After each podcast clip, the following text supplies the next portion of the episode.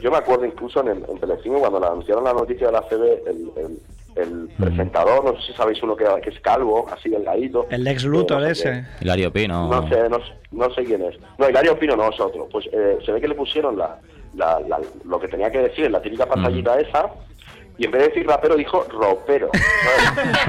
Como un armario, ¿no? Sí, como y tenemos a este, Trailer. a este ropero, ropero que ha hecho la, la, el himno del arte y yo mirando y diciendo, ay, que tu- madre mía, el estómago ahí.